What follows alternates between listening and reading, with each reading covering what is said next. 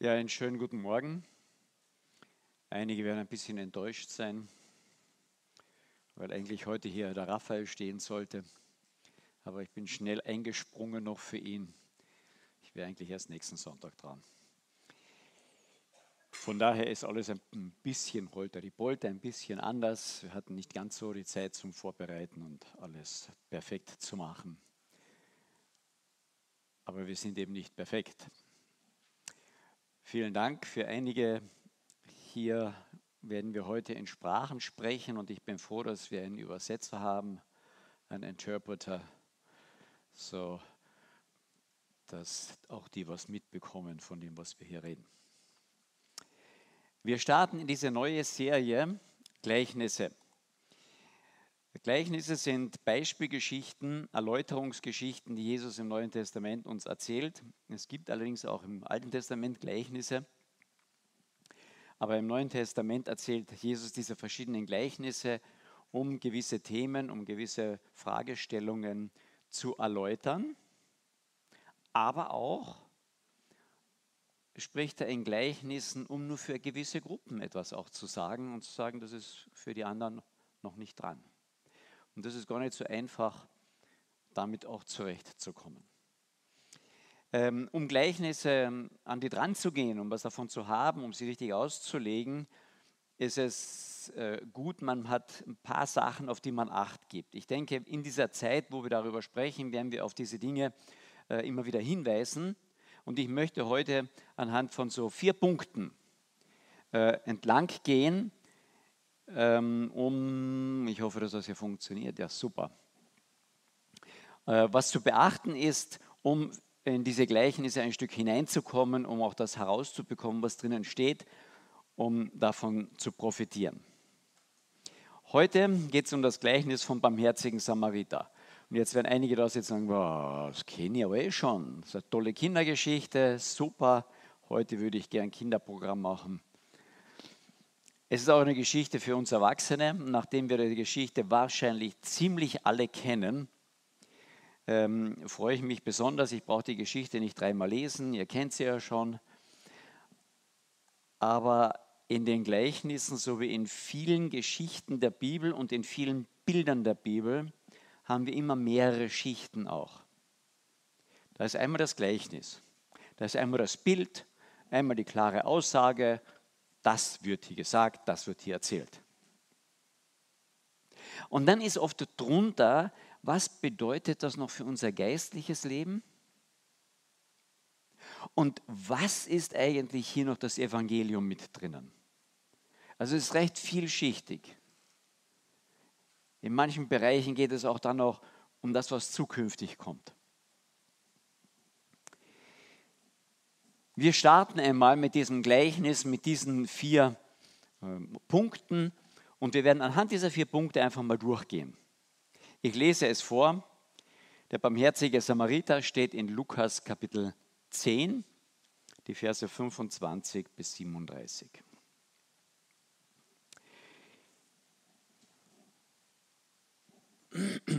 Und siehe, ein Gesetzeslehrer stand auf und versuchte ihn und sprach, Lehrer, was muss ich getan haben, um ewiges Leben zu ererben? Er aber sprach zu ihm, was steht im Gesetz geschrieben? Wie liest du es?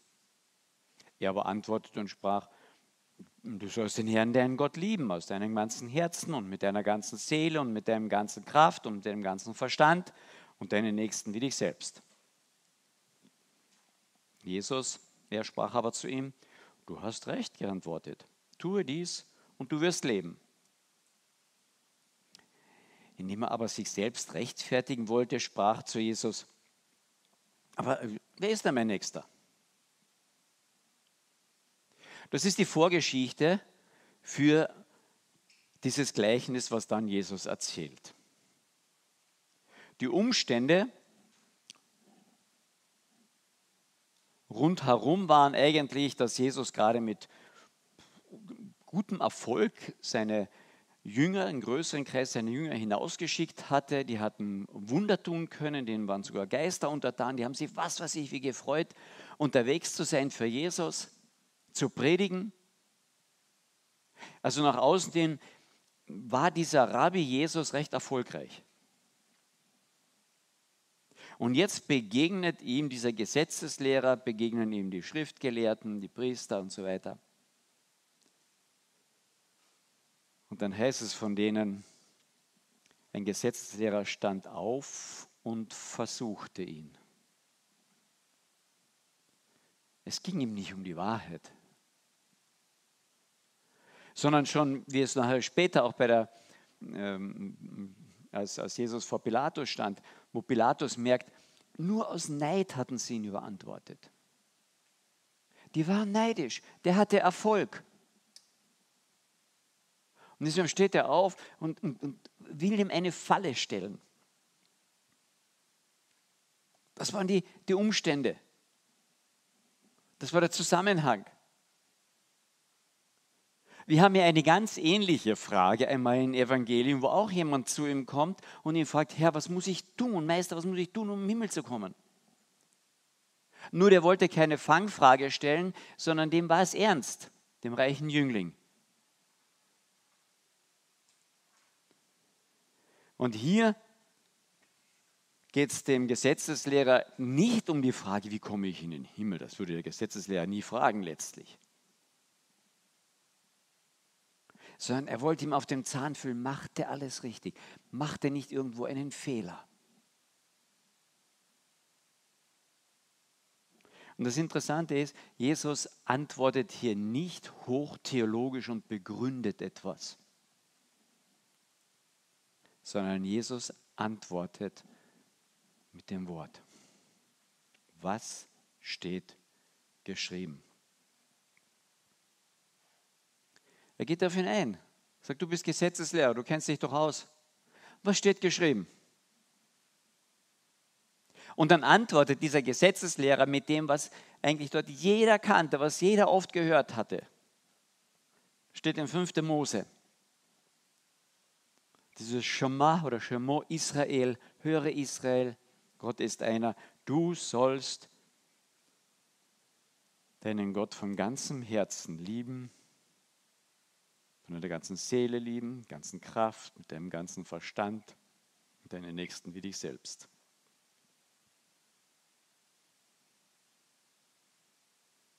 Er antwortet, wie der Gesetzeslehrer antwortet.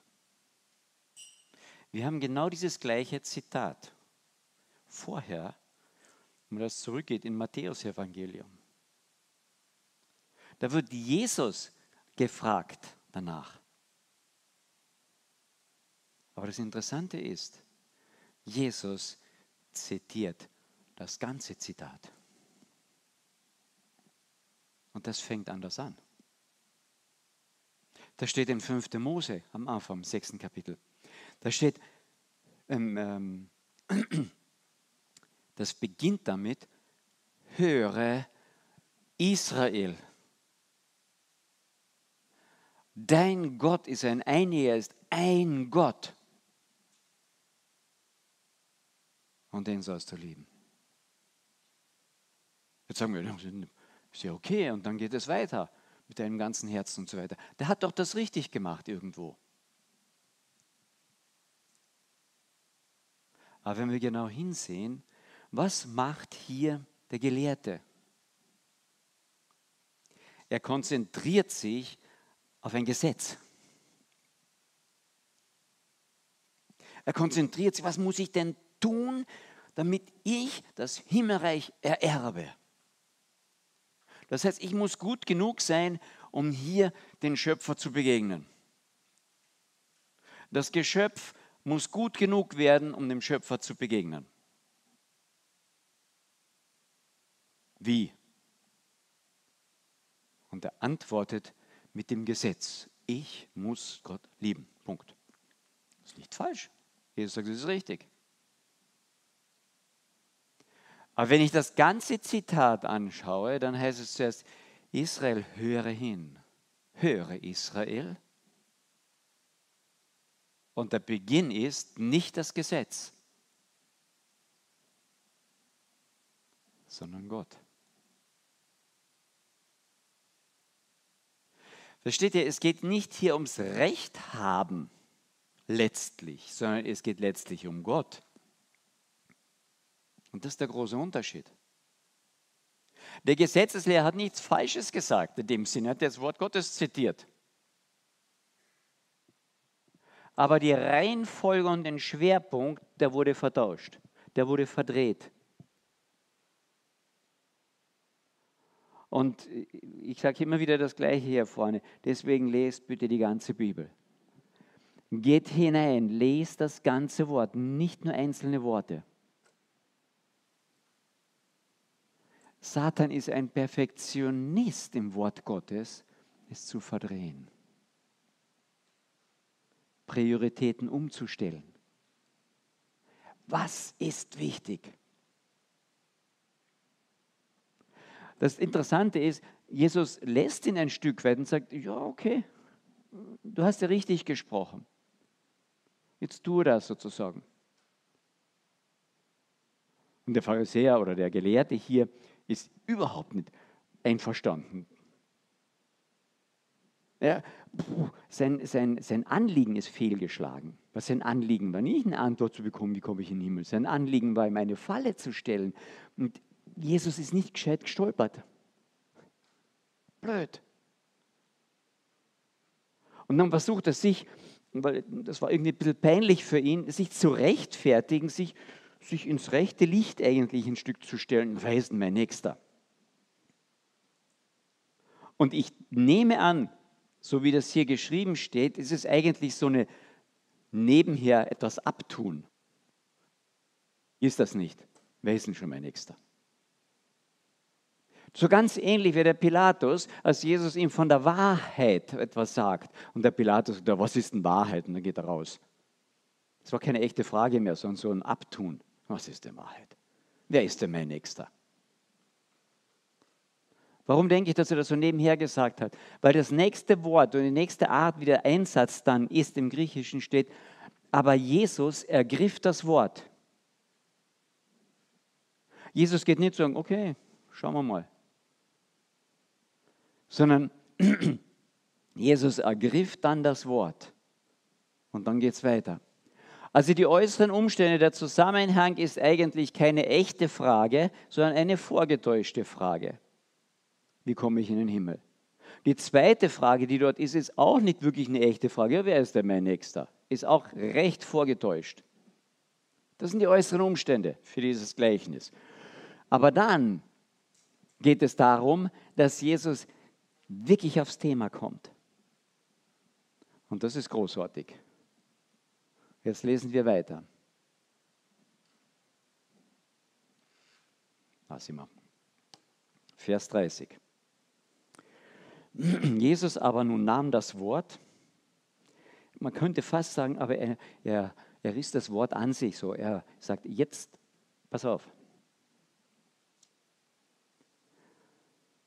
nahm das Wort und sprach, ein Mensch ging von Jerusalem nach Jericho hinab und fiel unter die Räuber, die ihn noch auszogen und ihm Schläge versetzten und dann weggingen und ihn halb tot liegen ließen. Zufällig aber ging ein Priester jeden Weg hinab und als er ihn sah, da ging er auf die andere Seite, entgegengesetzte Seite und ging vorüber. Ebenso aber auch ein Levit, der an den Ort kam und er sah ihn und er ging an der entgegengesetzten Seite vorüber. Aber ein Samariter, der auf der Reise war, kam zu ihm hin und als er ihn sah, wurde er innerlich bewegt und er trat hinzu und verband seine Wunden und goss Öl und Wein darauf und er setzte ihn auf sein eigenes Tier und führte ihn in eine Herberge, trug Sorge für ihn und am folgenden Morgen zog er noch zwei Dinare heraus und gab sie dem Wirt und sprach, trage Sorge für ihn, was noch, du noch dazu verwenden wirst. Ich werde es bezahlen, wenn ich zurückkomme. Tolle Geschichte. Wenn man einen damaligen Israeliten und Gesetzeslehrer eine so eine Geschichte erzählt, der ist innerlich fast explodiert.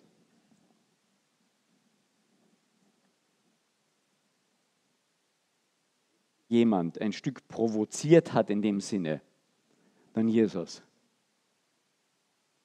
Weil er wollte eine Sache klar machen. Er sagte, ein Mann reiste von Jerusalem nach Jericho. Meine, hier ist unwahrscheinlich viel tiefer auch drinnen. Wenn Jerusalem immer der Platz, wo, je, wo Gott wohnte, wo das Heiligtum war, wo man den Herrn anbetete, wo man ihm diente. Jericho oder jetzt runter zum Richtung Toten Meer. Jericho hätte nie mehr aufgebaut werden sollen. Das war der Inbegriff einer, einer, einer heidnischen, kaputten Stadt, nachdem Josua sie eingenommen hatte. Kann man viele Bilder dort hineinnehmen. Also, dieser geht von Jerusalem, wo man Gott anbetet, nach Jericho. Und unterwegs fällt er unter die Räuber. Und dann kommt ein Priester vorbei. Wenn die Geschichte jemandem dort erzählst, ah, erstens, man geht nicht unbedingt dort alleine und wenn schon, ist er selber schuld. Und dann kommt ein Priester, schön, und der geht auf der anderen Straßenseite vorbei. Jesus, jetzt hast du aber irgendjemanden beleidigt. Und er lässt es nicht dort, tritt einfach weiter und sagt, dann kommt noch ein Levit vorbei auch einer von den Geistlichen. Geht auch vorbei. Nächste Beleidigung.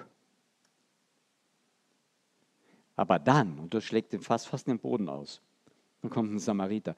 Über die Samariter hat man nicht einmal gesprochen damals. Das war so der letzte. Uh, richtig. Da machten die Juden normalerweise über dieses Land, wo die Samariter wohnten, einen Bogen. Ja? Die reisten rundherum, damit sie nicht durchgingen. Jesus geht mitten durch das Land und trifft dort an dem Brunnen die Samariterin. Wir kennen die Geschichte vielleicht. Und die Jünger waren äußerst erstaunt. Aber dann noch zu sagen, dieser Samariter, dieser Abschaum, der kümmert sich um diesen Mann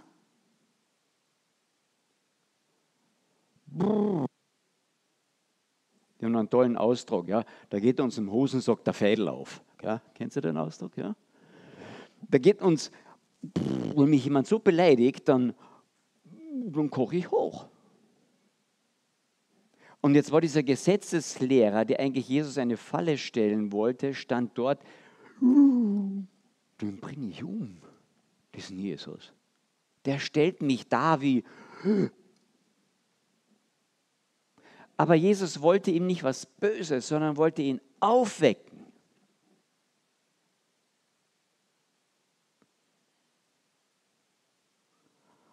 Das Thema war zwar mein Nächster, von der Frage des Gelehrten her.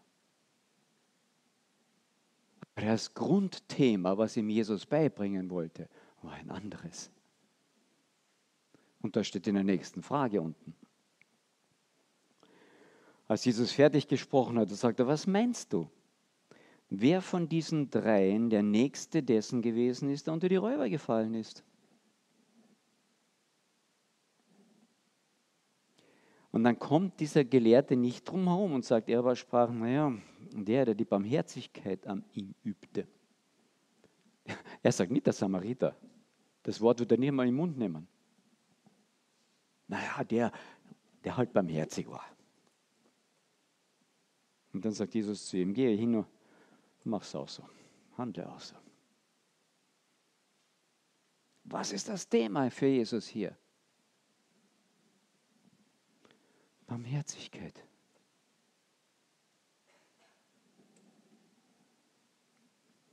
Aber das Interessante hier ist, er dreht selbst das Thema noch um. der fragt, wer ist mein Nächster? Und dann erzählt Jesus diese Geschichte vom barmherzigen Samariter und jeder würde sagen, okay, mein Nächster ist also der, der unter die Räuber gefallen, dem ich helfen kann. Das ist mein Nächster. Ist ja nicht so ganz falsch. Nur die Frage, die Jesus dann stellt, ist anders. Er sagt, wer denkst du, war für den, der unter die Räuber gefallen ist, der Nächste?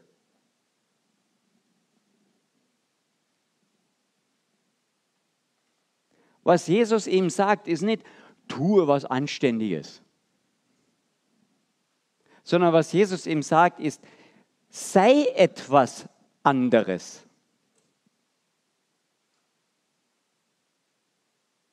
Da kommt dieser Gelehrte her und der weiß alles, was zu tun ist. Und Jesus sagt ihm letztlich über diese Geschichte, es geht nicht, dass du alles richtig machst, um das geht es letztlich nicht, sondern es geht darum, dass du jemand anderes bist oder wirst. Um das geht's. Es geht nicht einmal darum, dass du siehst, wer der Nächste ist. Das auch. Aber es geht darum, dass du ein Nächster wirst, dass du ein anderer bist und dann richtig handelst. Der Samariter ging nicht dort hinunter und er sagte, na, jetzt muss ich mal eine Gebetsgemeinschaft, eine stille Zeit machen mit Gott. Soll ich dem helfen? Ist das zu gefährlich oder nicht so gefährlich? Nein. Ach, der hat sich erinnert, naja, du sollst Gott lieben und deine Nächsten wie dich selbst. Ah, jetzt bin ich irgendwie herausgefordert. Aber jetzt muss ich psychologisch mich erst einmal fangen, liebe ich mich selbst? Nein. Wie oft höre ich diese Frage? Ist nicht so ganz falsch psychologisch, aber das ist nicht das Zentrum das Zentrumfrage ist, wer bin ich? Wer bin ich?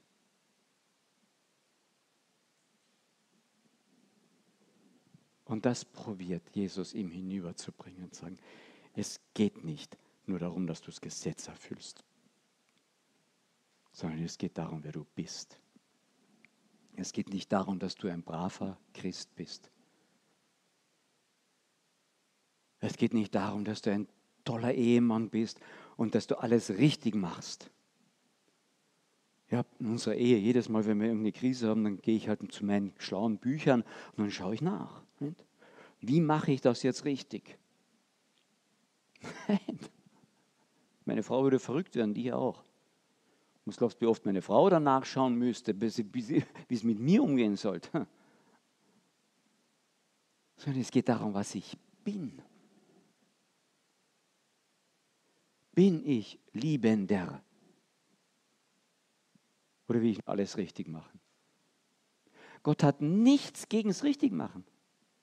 Er hat gesagt, mach, tu es.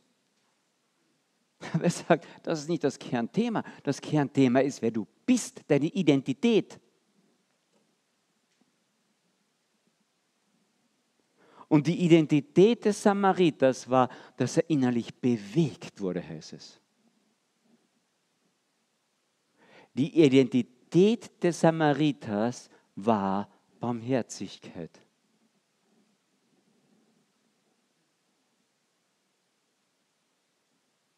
Das ist eine Identität. Und diese Identität, die brauchen wir. Und es geht noch tiefer. Ich muss in den Gleichnissen immer auch Gott suchen. Jesus sagt, forschet in der Schrift, denn sie ist es, die von mir zeugt. Dort werdet ihr mich finden. Wo ist Jesus in dem Gleichnis? Nicht allzu schwierig, gell? Da ist der Schöpfer, der Himmel und Erde gemacht hat, der alles erschafft. Und als Krönung schafft er den Adam. Wow. Aus Ton, aus Dreck, aus Sand, aus was weiß ich immer. Er schaffte und gestaltet ihn. Und dann haucht er seinen Geist, seinen Odem in ihm, der wird eine lebendige Seele. Und dieser Adam steht auf und dann und sieht seinen Schöpfer. Und er kann mit seinem Schöpfer kommunizieren.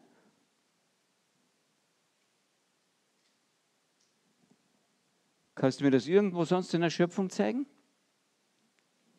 Also ich habe meine Praktika in der HTL mehrfach bei Mercedes gemacht. Toll. Und jeden Montag, wenn ich dann in die Arbeit gekommen bin, in das große Werk da bei Untertürkheim, Stuttgart, da habe ich darauf gewartet, in dieser Halle, wo alle Einzelteile waren. am Montag in der Früh stehen lauter fertige Mercedes dort. Nein, war nicht so.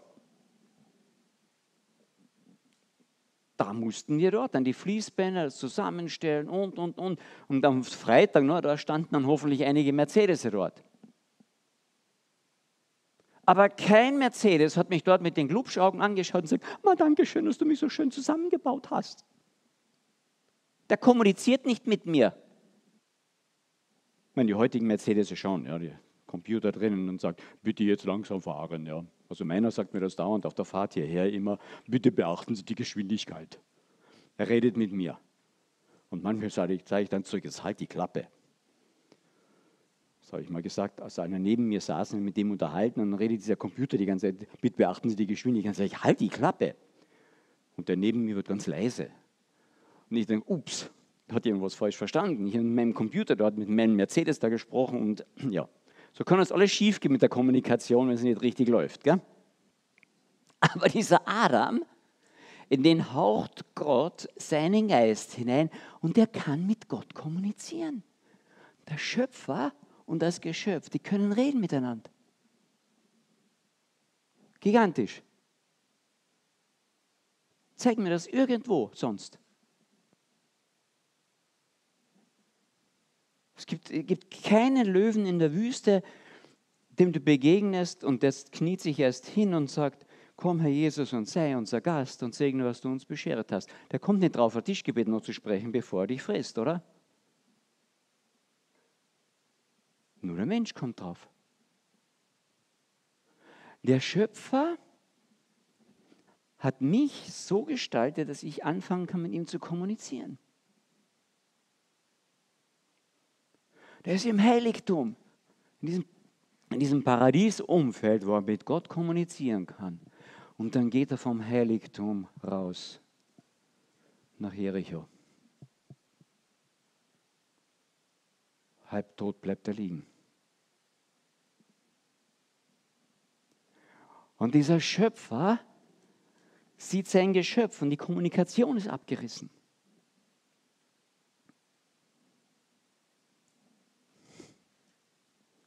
Und dann wissen wir, dass es diesen Schöpfer den Magen umgedreht hat. Tief bewegt hat. Am Anfang war das Wort und das Wort bei Gott und durch dieses Wort ist alles geschaffen worden. Dieses Wort wurde Fleisch. Dieses Wort wohnte unter uns, Jesus Christus, als Schöpfer. Und dieser Jesus Christus zieht nach Jerusalem hinein und sieht diese Stadt, wie sie umgekehrt wird, wie sie kaputt wird und weint, dass er dort hineinzieht. Ihn dreht den Magen um, als er sieht, wie seine Geschöpfe, mit denen er kommunizieren möchte, unter die Räuber fällt.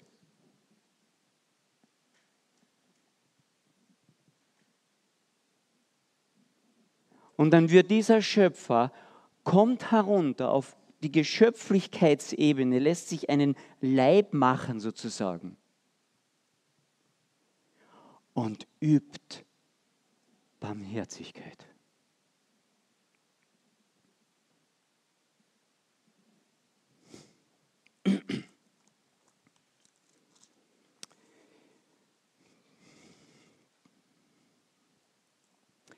Jesus hatte so seine Probleme mit diesen Gesetzeslehrern. Matthäus 24, äh, Kapitel 23, Vers 23 lesen wir, sagt er, wehe euch Schriftgelehrten, euch Pharisäern, ihr Heuchler, ihr verzehntet die Minze, ihr gebt noch den zehnten Teil vom Dill und vom Kümmel und die wichtigen Dinge des Gesetzes, die Prioritäten dreht ihr um. Das lasst ihr beiseite, nämlich das Recht, die Rechtsprechung und die Barmherzigkeit und den Glauben. Das eine hättet ihr tun können, das andere nicht lassen, aber ihr habt es umgedreht. Und Jesus predigt nicht nur, sondern er lebt es vor als der barmherzige Samariter. Und er kommt zu uns der Schöpfer zu seinem Geschöpf. Jeden von uns hat er im Mutterleib zusammengewoben. Jeden von uns. der Schöpfer und das Geschöpf. Ja, warum hast du mir so eine lange Nase gegeben? Warum habe ich nicht blonde Haare oder blaue Augen? Hey, der Schöpfer, der kann nicht wohl zusammenleben, wie er will, oder? Mercedes hat am Montag zu mir gesagt, warum hast du mir keinen V8-Motor eingebaut? Hey, ich kann dich einbauen, wie ich will, nach meinem Plan. Versteht ihr? Und die Schriftgelehrten, die kommen und machen die Vorschriften. Sie wollen Schöpfer sein. Sie wollen diesen Platz da oben. Ihr werdet sein wie Gott, wenn ihr von der Frucht nehmt. Versteht ihr, in dem Moment, wo ich diesen Platz einnehmen will, geht alles schief. Und das möchte Jesus diesem Gelehrten klar machen. Es geht nicht darum, dass du Recht hast, sondern es geht darum, dass du deinen Platz einnimmst. Und deinen Platz kannst du nur einnehmen, wenn du meine Barmherzigkeit erfahren hast. Dann kannst auch du barmherzig werden. Wenn du meine Vergebung erfahren hast, dann kannst auch du vergeben. Dann wirst du jemand. Matthäus Kapitel 5. Da lesen wir die Seligpreisungen. Gell? Glückselig ist der. Und jetzt geht's los der, der arm ist im Geiste, denn er wird reich sein im Himmel und so weiter. Glückselig der Trauernde, der wird getröstet werden. Glückselig der Gerechten, nach Gerechtigkeit hungert, denn er wird gesättigt werden und so weiter.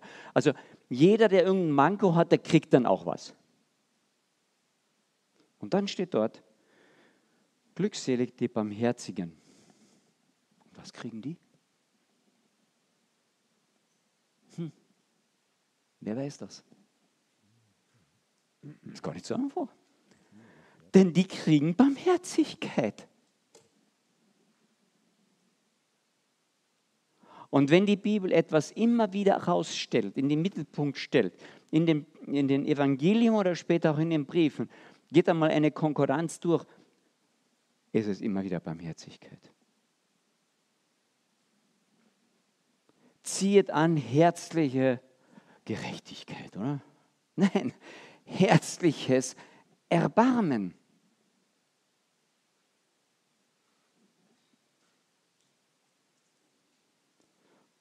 Und in diesem Gleichnis, also ich kann mir so vorstellen, Jesus ist dann jetzt zum Schluss ziemlich kurz, aber sprach zu ihm, ne, der, der die Barmherzigkeit übt. Und Jesus sagt zu ihm, dann gehe hin und handle ebenso. Und ich kann mir vorstellen, der war so richtig, brrr, ja, einmal durchgeschüttelt. Komplett frustriert, wie kann der mich vergleichen mit, ja, mit einem Samariter? Soll ich jetzt so handeln wie, der, wie ein Samariter? Also unmöglich. Und Gott schüttelt ihn einmal durch. Richtig. Und dann fordert ihn herauf, kannst du denn so handeln? Hast du Barmherzigkeit tief erfahren und erlebt? Wenn du das erlebt hast, dann bist du auch barmherzig. Denn wer viel, dem viel vergeben ist, der liebt auch viel.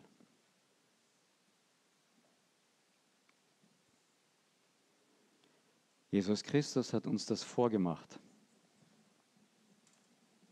Es hat ihn das Leben gekostet.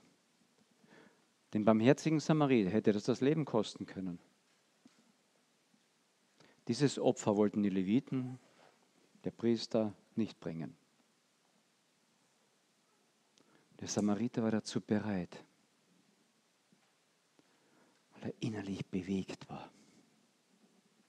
Und wenn wir etwas brauchen in unserer letzten Zeit, Menschen, die innerlich bewegt sind, durch tiefe Liebe und Barmherzigkeit ihrem Nächsten zu begegnen und für ihren Mitmenschen Nächster zu sein. Bist du ein Nächster? Weil dir Jesus Christus zum Nächsten geworden ist?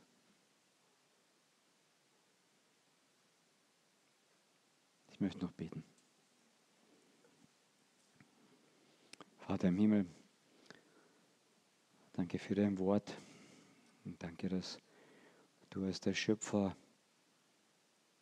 uns durch deinen Sohn auf diese Geschöpfesebene so nahe gekommen bist. Dass du barmherziger Samariter für uns geworden bist, damit wir barmherzig werden.